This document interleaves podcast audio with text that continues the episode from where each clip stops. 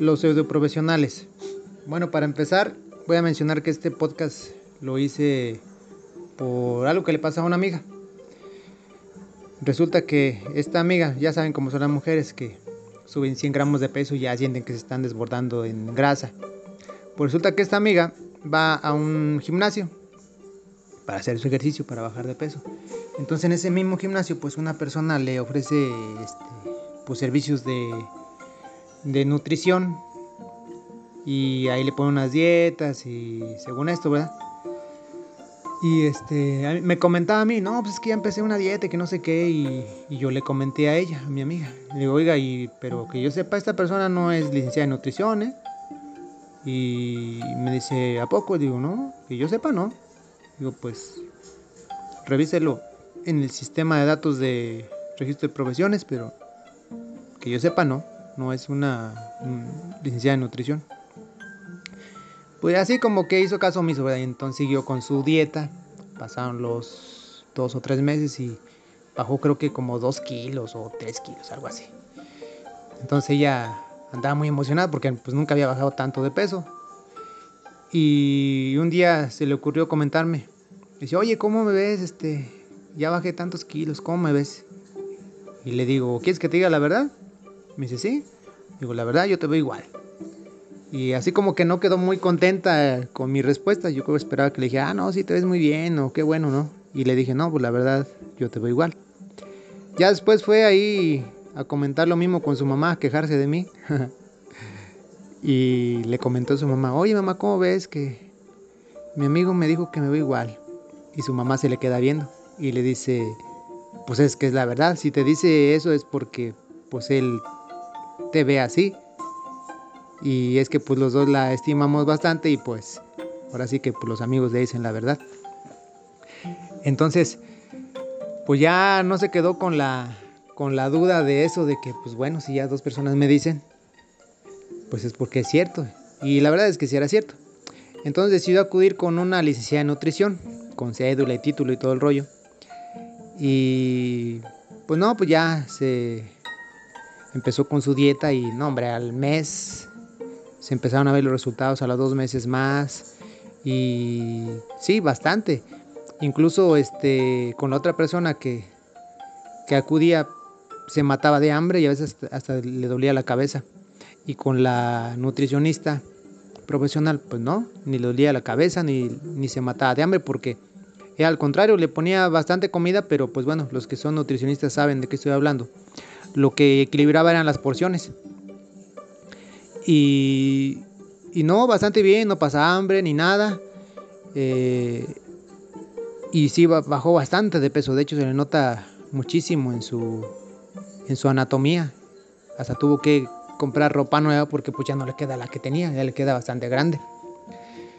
Y, y es lo que yo le dije, le dije, ya ve, ¿ves la diferencia entre un disque profesional nutrición y un real profesional nutrición? se nota bastante, porque incluso la otra persona, según la, la diagnosticó, la pesó y no sé qué rollo, y le midió los brazos y las piernas, como en 5 o 10 minutos.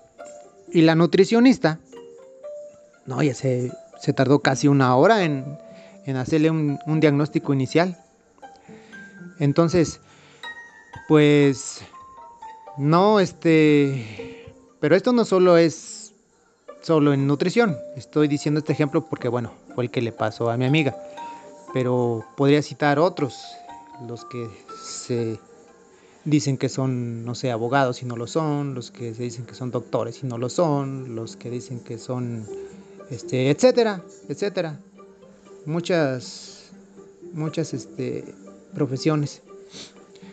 Un caso de, de esto es el caso de, de Nancy. Búsquenlo en, googleenlo. Póngale ahí este, Nancy, la, la pseudo profesional, algo así. dice Nancy, la falsa doctora de Monterrey. Pues resulta que esta tal Nancy, pues está acusada de, de feminicidio y de usurpación de profesiones porque, bueno, la persona a la que atendió acudió a una clínica que ella atendía a hacerse una cirugía estética. Y no sé qué pasaría ahí, porque resulta que tiene, tenía un golpe en la cabeza la, la víctima. Pero aparte de esto, pues ella no era profesional, no tenía un título en cirugía, ni mucho menos una especialidad en, en cirugía estética. Entonces, pues la usuaria pues falleció y está está este ahorita en prisión y está llevando un, un juicio penal por esos delitos.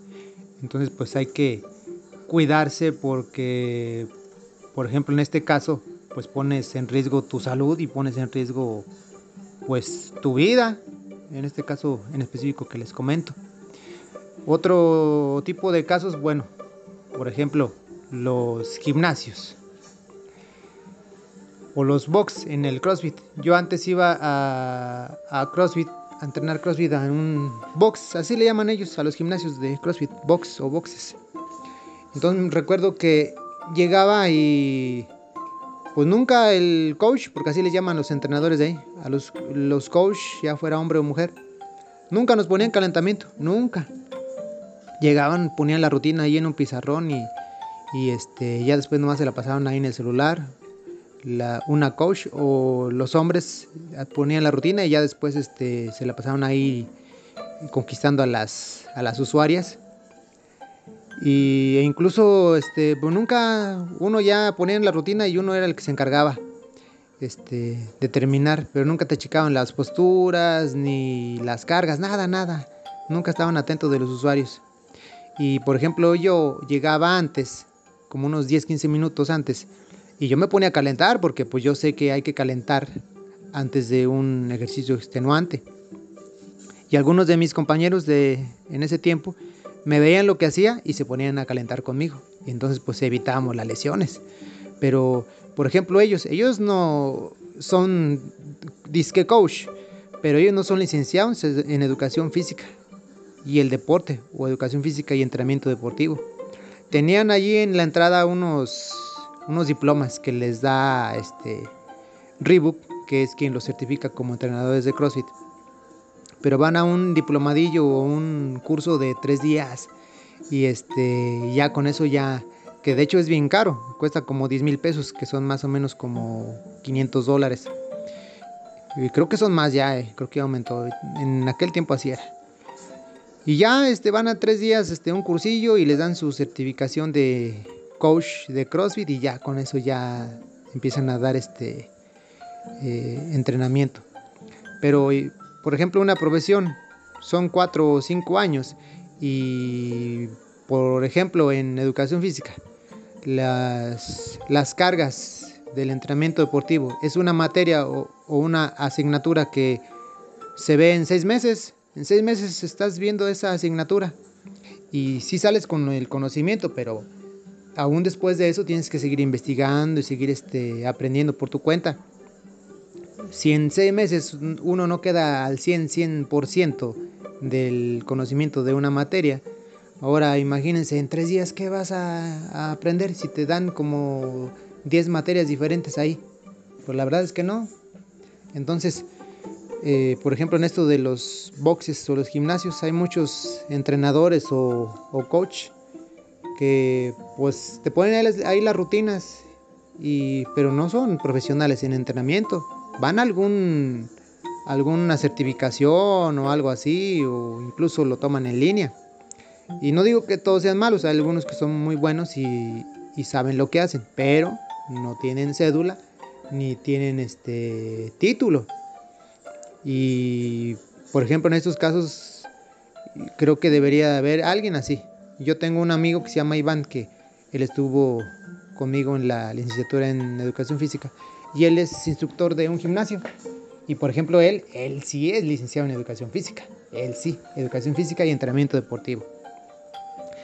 Entonces, pues no, este, no todos, algunos saben lo que hacen, otros no, nada más ahí este, te ponen rutinas y pues lo que hacen es poner en riesgo tu salud. Pero bueno, la gente le, le encanta ir ahí y, nunca investiga.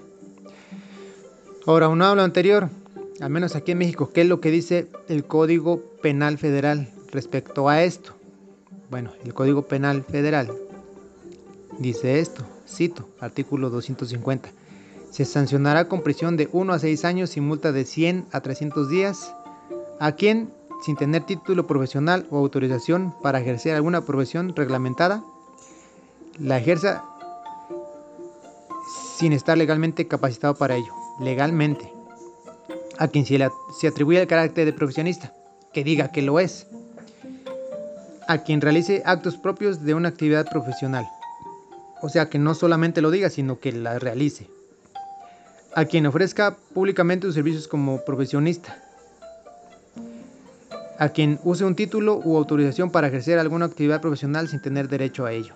Por ejemplo, esto yo creo que se refiere a la falsificación de títulos, que aquí en México se da bastante a quien con el objeto de lucrar se una a otro profesionista legalmente autorizado con fines de ejercicio profesional o administre alguna asociación profesional. Entonces tiene varias variantes esto. ¿Qué dice en este mismo eh, rubro eh, el Código Penal en San Luis Potosí? Es muy parecido. En el Código Penal de San Luis Potosí está en el artículo 259. Comete el delito de usurpación de funciones públicas o de profesión quien se atribuye el carácter de profesionista sin tener título legal y ofrece públicamente sus servicios como tal o ejerce los actos propios de la profesión. Quien, siendo profesionista, realice, permite que personas no autorizadas legalmente autoricen, actúen profesionalmente en su nombre. Digo que es muy parecido al otro, nada más varía un poco. Entonces es lo que mencionan los códigos penales federal y estatal Aquí en México, no sé, en otros países debe haber alguna legislación, búsquenlo así como este, usurpación de profesiones y debe aparecer ahí en Google. Ahora, ¿dónde poner una denuncia? O demanda, dependiendo del lugar, cómo se conozca esto. Pues bueno, pueden acudir al Ministerio Público eh, del Fuero Común o, o mejor, acudan al Ministerio Público Federal, que aquí en San Luis Potosí, pues bueno, es la lo que llaman la FGR o la Fiscalía General de la República y pues ahí pueden poner su denuncia contra alguna persona que esté usurpando una profesión. Ahora, ¿dónde se puede revisar si alguna persona es o no profesionista? En México es bien fácil. Está en el Registro Nacional de Profesiones Ajá, así se llama. Búsquenlo así, Registro Nacional de Profesiones en Google. O es la liga, cédulaprofesional.cep.gov.mx, diagonal, cédula, diagonal presidencia, diagonal index avanzada.action. Y ahí te da un formulario, tienes que poner el nombre, el apellido y segundo apellido de la persona. Este, no importa si no lo tienes completo, igual tiene dos nombres y nada más sabes uno, ponlo, de todas maneras te aparece, lo buscas y te aparece un listado y ahí checas este, quién es la persona. Si no aparece en esta, en esta base de datos, quiere decir que no tiene cédula ni título. Entonces, pues para que tengas un poco de cuidado con quién te estás dejando atender. En cualquier profesión, ¿eh? cualquier abogado, licenciado en educación física, entrenador, nutricionista, este, contador, etcétera. Entonces ahí es donde puedes checarlo aquí en México. En otros países eh, supongo que debes, puedes googlear como registro de profesiones o registro nacional de profesiones y te debe, te debe dar algún formulario parecido. Pero, sin embargo, no todos los eh, las personas que hacen esto son malos, muchos son buenos, muchos son buenos este, con sus cursos o diplomados que toman, eh, o incluso nada más con cosas que aprenden en internet. Son buenos, son buenos entrenadores, son buenos nutricionistas, pero este, no, no están legalmente registrados y no tienen los estudios. Entonces a esas personas pues los invito a que se capaciten, capacítense, estudien, estudien una licenciatura en lo que estén este, ejerciendo y eviten una demanda. Ahora, este, sí se puede, al menos aquí en México, inclusive si algún extranjero está escuchando, en México es, ya es bastante fácil. Antes era difícil, porque las licenciaturas solo estaban enfocadas en, pues, en chavos, en jóvenes, jóvenes que van saliendo de la preparatoria y pues van a, a, un, a, una universidad. Pero pues los horarios son bastante difíciles porque muchos son quebrados Quiere decir que van unas horas en la mañana, unas horas en la tarde, entonces un adulto que ya este, trabaja, tiene familia o etcétera, este, pues es difícil trabajar y estudiar con esos horarios. Pero ahora ya no. Hay varias universidades en el país, no solo aquí en San Luis Potosí, en el país, que te ofrecen mm, una manera de estudiar a los que ya son personas que trabajan y tienen familia. Por ejemplo, puedes ir los viernes o los sábados, tú eliges el día y vas de 7 de la mañana a 1 de la tarde y este, durante tres años, porque es intensivo, sin, sin descanso, sin, sin vacaciones o muy pocas. Y puedes estudiar así, entonces se te facilita pues trabajar entre semana, este, dedicarte a, lo que haces, en lo que trabajas y los fines de semana estudiar. Entonces, sí se puede, Nada más que pues algunas personas ponen pretextos, pero no, sí se puede, sí se puede. Yo soy un caso de, de esto, de que pues sí, sí puedes sacar una licenciatura así. Entonces, en conclusión, investiga, cuida tu bolsillo y tu salud. Porque bueno, estos pseudo profesionales no solo ponen en riesgo tu bolsillo cobrándote por cosas de las que no están autorizados para eso, sino que en el ejemplo del nutricionista o el entrenador deportivo, pues, pues pueden poner en riesgo tu salud o inclusive tu vida, como en el caso de Nancy.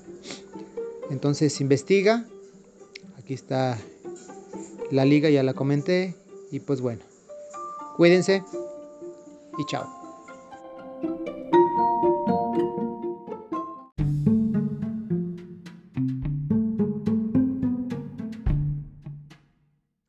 También búscanos en blog como conversando de todo un poco 1.blogspot.com.